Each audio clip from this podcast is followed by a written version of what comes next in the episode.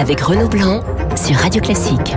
Esprit libre avec ce matin une mère et un fils, Cécilia Atia et Louis Sarkozy pour une envie de désaccord chez Plomb. Soyez les bienvenus dans notre studio. Comment euh, qualifier ce, livre, une, envie de désaccord? C'est une sorte de conversation euh, écrite, si je puis dire, entre, un, entre une mère et, un fils. On peut le définir comme ça? D'abord, merci de nous recevoir. C'est très gentil à vous. Euh, oui, c'est une conversation à travers des lettres euh, entre une maman et son fils, entre deux générations. On a voulu adresser euh, un certain nombre de sujets et de thèmes de société qui peuvent être un problème à travers l'écriture, à travers un échange de lettres, ce qui est quand même assez rare aujourd'hui. Et euh, effectivement, on en parlait tout à l'heure, on a planté d'abord le décor, qui peut paraître être un peu privé, mais il fallait bien qu'on raconte un peu l'histoire.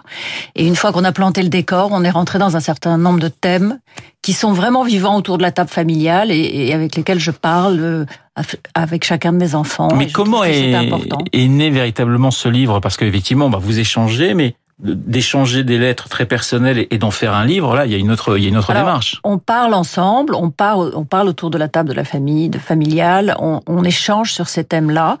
Et je trouvais que c'est pas mal de montrer qu'un débat entre deux générations, entre une maman et son fils, est possible. Je pense que c'est un des problèmes aujourd'hui, le manque de communication. J'ai croisé dix personnes qui m'ont dit mais j'ai un mur devant moi quand j'essaye de parler à mon fils qui a 17 ans ou 18 ans.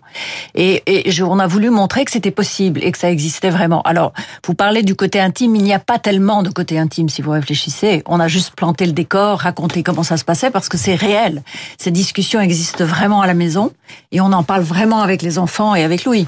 Mais oui, Louis, je vous en prie. Oui, parce qu'un des sujets du livre, c'est quand même la famille. Et ces conversations qu'on a dans le bouquin, d'abord se passe autour euh, et dans la salle à manger. Et donc on voulait vraiment montrer ça que c'était euh, peut-être un point commun qu'on avait avec toutes les autres familles. Et je veux vraiment dire que je pense que les 50 ou les 60 premières pages du bouquin, c'est une contextualisation. Donc il y a un peu de perso, il y a un peu de croquant, etc. Mais après, le vrai livre commence quand on passe ce premier euh, cap et qu'on rentre dans les vraies conversations. Oui, parce que c'est un petit peu le, j'allais dire le, le, le paradoxe hein, de, de, de, de Vous avez, euh, Cécilia, euh, vécu des situations difficiles en, en, en, 2007 concernant votre vie privée. Vous et, vos enfants, vous avez été particulièrement exposés et vous êtes, vous avez tenté, je pense, que vous avez réussi à, à retrouver une vie privée outre-Atlantique.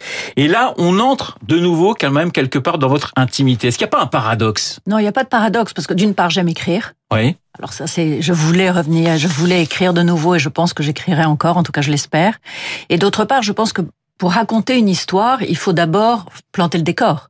C'est comme une pièce de théâtre. On plante le décor et après on va dans le fond du problème. Et comme le dit Louis, on a planté le décor, c'est-à-dire ces, ces, débats à la maison qui sont réels. Et à partir de là, on a décliné un certain nombre de thèmes qui nous tiennent à cœur. C'est une très bonne question que vous posez. Pourquoi essayer de revenir dans la sphère publique après avoir fait tant d'efforts d'essayer de rester intime? C'est parce qu'on a une thèse. La thèse, c'est la conversation. On y croit vraiment. On veut vraiment montrer que c'est possible d'avoir des désaccords sur des sujets qui ne concernent pas forcément notre famille directement. On parle de religions qui ne sont pas les nôtres. On parle de sujets qui sont généralement réservés aux élites académiques, les, philosophes et les neuroscientifiques. Et on veut montrer que, en, tout cas, on veut essayer de montrer qu'on peut les ramener dans la sphère publique, ces conversations-là. Mais c'est vrai qu'on vous avez quitté en 2007, Louis, avec ces images d'un de, d'un petit garçon à, à, l'Élysée. Vous avez aujourd'hui 22 ans. Vous dites aujourd'hui adieu à l'anonymat. Oui, oui, parce que je crois à cette thèse. Et parce que c'est une très belle mission, je trouve, d'encourager les familles à s'écrire dans un monde où on pense que les conversations se passent en 280 caractères, je fais référence à Twitter. Ouais. Et si je peux apporter une petite pierre à ce mur en disant écrivez-vous, cassez la pudeur, même avec votre propre maman sur des sujets qui sont lourds de conséquences, notamment la mort, etc.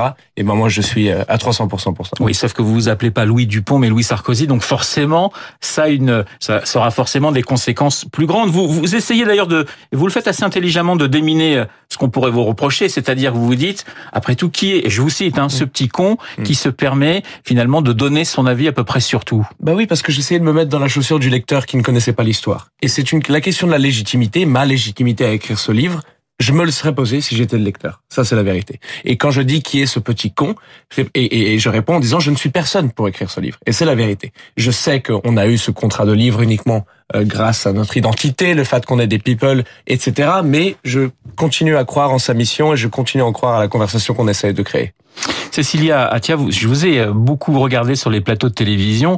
Vous dites que Louis Sarkozy a un, un avenir politique. Alors, est-ce que ce livre, c'est pas une façon aussi de présenter aux Français Louis Sarkozy, euh, le nouveau Sarkozy, si je puis dire Vous allez chercher un peu trop loin. Bah, je suis journaliste, hein, vous savez, donc oui, mais là, c'est allé très très loin, pas du tout. Je pense que c'est vraiment, Oui. on a vraiment voulu faire une discussion, on a vraiment voulu aborder des sujets. Oui, mais ce sont des de sujets politiques hein, aussi, donc vous, abordez, vous abordez tous les politique sujets. La, la vie, la, vie, la vie est politique. La vie est la Absolument. Politique dans La un politique. couple, il y a de la politique dans une maison, il y a de la politique à la table à manger.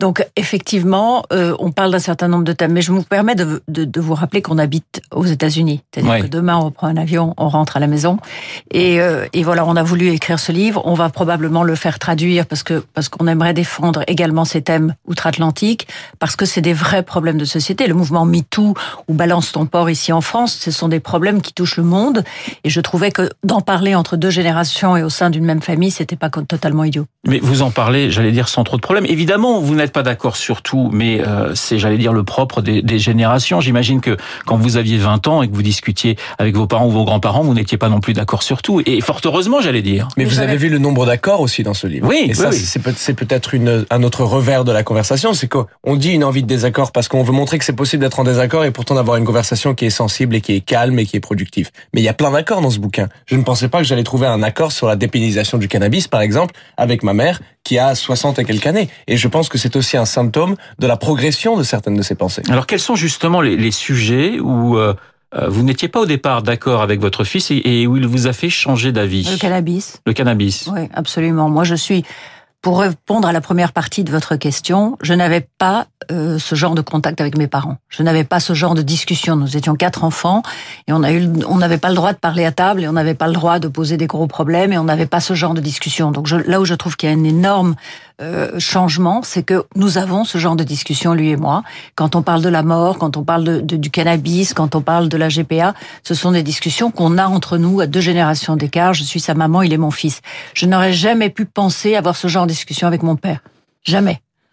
Louis, euh, quels sont les, les sujets où votre votre mère vous a fait peut-être changer changer d'avis? Est-ce qu'il y a, un- il y, a, il y a un point particulier où vous Alors, avez dit je, je ne effectivement dirais pas qu'elle m'a fait changer d'avis sur le sujet peut-être qui domine le livre le plus, qui est la religion. Oui. Mais elle m'a fait modérer mes positions et peut-être parfois dans un élan de jeunesse. Là, au départ, il y a une vraie opposition entre vous. Et elle, elle est toujours là. Et je ne veux pas du tout la minimiser parce que c'est quand même la thème du bouquin. Le thème du bouquin, pardon. Mais elle m'a vraiment fait modérer mes Alors, c'est celui qui croyait au ciel, celui qui n'y croyait pas. Hein, pour, C'est- pour, pour, pour résumer. Oui, c'est un, c'est un, un non-croyant qui parle à sa maman, qui reste croyante et qui surtout pense qu'il y a une nécessité d'inculquer la religion à ses enfants pour des questions de valeur. Je suis fondamentalement pas d'accord avec ça, mais ça donne une vraie conversation. Vous vous sentez aujourd'hui plus français ou plutôt américain, américaine? Comment ça se passe? Parce que ça fait 12 ans maintenant Ça que vous fait avez... 12 ans que j'habite aux États-Unis, je aux suis États- française, je reste française, même si je suis... Vous savez, on dit que sa, fam- sa, sa maison, c'est là où sa famille est, et moi, mes enfants sont aux États-Unis, et c'est vrai que rentrer à la maison, maintenant, après 12 ans, c'est rentrer là-bas. Euh, Moi, je, Oui. suis- je suis un citoyen français avant tout. Je n'ai pas la citoyenneté américaine, mais j'aime beaucoup l'étiquette du franco-américain. Ouais. J'ai eu la chance de partager ma vie assez également entre les deux pays et ces deux cultures que j'admire et que j'aime profondément. Alors tout à l'heure, je vous ai un peu titillé pour savoir si c'était pas une façon de vous présenter euh, aux, aux- aux Français, mais sur la politique, vous, c'est c'est non, ça vous intéresse pas ou peut-être? Non, mais euh, définissons la politique.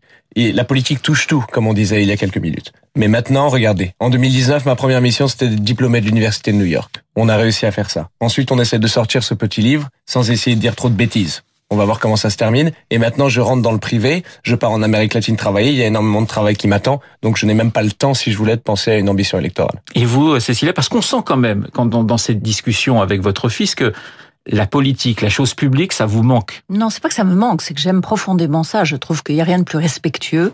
Et, et- et j'aime beaucoup, je connais bien la chose politique, j'aime la politique. Et je ne pourrais jamais me, me désintéresser totalement de la politique. Quand on aime un pays, on aime sa politique, forcément.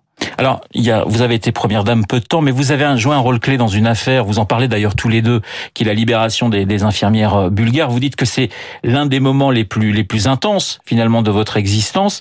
C'est vrai que quand on lit, euh, quand vous vous retrouvez face à face dans le bunker de, de, de Kadhafi, c'est des c'est des moments. Enfin, on a l'impression d'être dans un film quelque part. Euh, comment on fait pour accepter finalement cette cette mission? Parce que vous partez quand même un peu dans l'inconnu. Non, c'est pas accepté. Je pense que d'abord c'est une mission humanitaire Il y avait cinq infirmières bulgares et un médecin palestinien. Je vous le rappelle, étaient condamnés à mort. Ça faisait plus de neuf ans qu'ils étaient enfermés dans les geôles de Kadhafi, avec aucun espoir de sortie. Donc je pense que c'était tout d'abord et avant tout un rôle humanitaire, essayer de sauver des vies. Et, et, je pense que quand on a ce genre de mission, on y va sans penser euh, ni au danger ni au risque. On essaye de faire le maximum pour sauver ces gens, et c'est ce qui m'a, c'est ce qui m'a motivé. Louis, vous étiez très jeune, mais est-ce que vous vous souvenez de cet épisode? Pas vraiment, et pas. J'ai surtout une compréhension médiatique de l'événement. Je me souviens du déferlement que c'était au moment de son retour, mais je n'ai pas de souvenir euh, de, de, de, son départ. D'ailleurs, je pense que tu m'as menti même. On dit, tu m'as pas dit où tu allais. Je pensais que c'était un voyage diplomatique mondain, alors que pas du tout. C'était franchement mondain avec euh, avec Kadhafi et, et, et, son bunker. D'une manière générale, là, c'est un échange entre euh, un jeune homme et, et sa mère. Qu'est-ce qui manque pour vous, Cécilia Atia, à la génération de votre fils? Quelle est la force et la faiblesse de cette génération pour vous? Euh, La force, c'est d'avoir accès à l'information. Je pense que c'est immense. Ils ont euh, des portables et grâce à ces portables, ils ont une ouverture sur le monde que je n'avais pas à leur âge. Mais c'est aussi une faiblesse. Trop d'informations peut nuire à l'information et trop d'informations parfois changent les données. Donc c'est une force, mais il faut savoir la contrôler. C'est aussi votre avis, Louis? Je suis totalement d'accord sur le point de l'information. On définit pas souvent le téléphone comme ça, mais on a quand même dans nos poches à ce moment même un engin qui est capable d'accéder à la totalité du savoir jamais acquis par un humain de l'histoire. Donc c'est quand même exceptionnel. Je pense que la faiblesse peut être euh, une addiction à l'instantanéité. Si on prenait un peu plus le temps, si on essayait d'écrire des textes un peu plus longs, on se débrouillerait pas mal. Oui, et c'est pour ça aussi d'ailleurs que vous échangez ces lettres, que vous prenez le temps de peser chaque mot finalement. Bien sûr, parce qu'on a vraiment écrit ces lettres, c'est-à-dire qu'il m'écrivait, j'imprimais, je, je posais à côté de mon ordinateur et je répondais. Donc c'est un vrai échange de lettres. Et j'aime ce côté un peu désuet d'échange de courrier entre une mère et son fils. C'est une conversation et on essaie de, de, de suivre le fil et de, pro, de, de progresser à travers les sujets, ce qui n'est pas toujours facile. Vous êtes vous allez, vous êtes très anxieuse finalement quand on vous Vous avez peur un petit peu de, de l'avenir pour pour pour vos enfants. Vous n'avez pas confiance dans les prochaines générations? C'est vrai qu'on a des, on a des, on est on est devant des, des, des problèmes assez assez énormes, notamment le, le, le, climat. Mais vous faites vous faites quand même confiance à la prochaine génération? Je fais confiance à mes enfants. Je suis pas sûre de faire confiance au monde. Je suis pas sûre de faire confiance à l'environnement. On est quand même à un moment compliqué. Et euh, eux, je les crois capables euh, d'avancer et d'avancer droit, mais je, je, ne suis pas très confiante dans le monde que qu'on leur laisse. Louis, vous êtes d'un naturel plutôt optimiste parce que c'est vrai qu'on a l'impression que les, avec vous. Les, les, non mais je vous pose la question. Ah non, pardon, je, je pensais que c'était une affirmation. Excusez-moi. Non, optimiste, non, je, je, ne crois pas en mettre un filtre euh, subjectif sur la réalité. Le plus réaliste je peux l'être, euh, j'essaye, j'essaie de faire ça. Dans 20 ans, vous vous imaginez, vous pensez déjà ce que vous pourriez faire dans 20 ans ou c'est absolument impossible? Ce sera le double de votre vie. J'ai aucune idée de ce que je vais faire la semaine prochaine, donc dans 20 ans, vous savez. Paris vous manque, vous, vous, faites des voyages régulièrement entre Paris et New York. On a l'impression, et ça sera ma dernière question, euh, qu'on assiste peut-être à une américanisation quelquefois de la société euh, française. On l'a vu par exemple avec ces débats à l'université, mm. et on a l'impression de revivre ce qu'on vit aux États-Unis. Est-ce que vous dites attention danger Il y a une spécificité française, il faut la conserver? Ah oui, absolument, je suis totalement d'accord avec ça. Il y a une vraie identité française. D'ailleurs, je pense que s'écrire des lettres, essayer de parler de ces grands sujets, ça réminisce un peu des salons euh, de l'époque de la Révolution française où on débattait tous. Cet aspect du dialogue français me manque énormément. Et aussi, j'ai très peur de voir les dérives politico-sociales aux États-Unis, euh, la censure de, de, de, de l'expression, etc. dans les universités. On voit parfois certaines de ces choses se glisser en France et ça, ça m'inquiète beaucoup. Alors, nous sommes sur Radio Classique, Cécilia Attia. On devait bien sûr rendre hommage à votre arrière-grand-père, Isaac Albéniz et je vous propose d'écouter bien un extrait d'Asturias. Merci.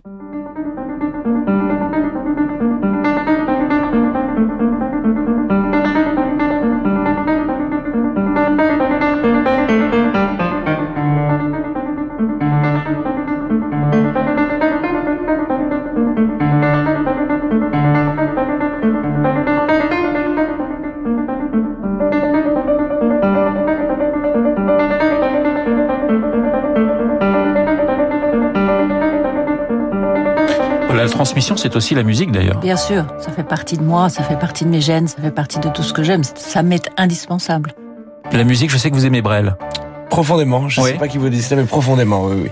Parce que Brel, c'est c'est le premier artiste qui m'a touché d'abord pour les mots avant la mélodie. Parce que parfois il y a des mélodies qu'on n'aime pas trop, mais c'est digne pour moi de la grande littérature française. Cécilia Tia, Louis Sarkozy, une envie de désaccord chez Plomb, conversation entre une mère et un fils. Merci d'avoir été Merci ce matin de l'invité de invitation. Radio Classique. Il est 8h55.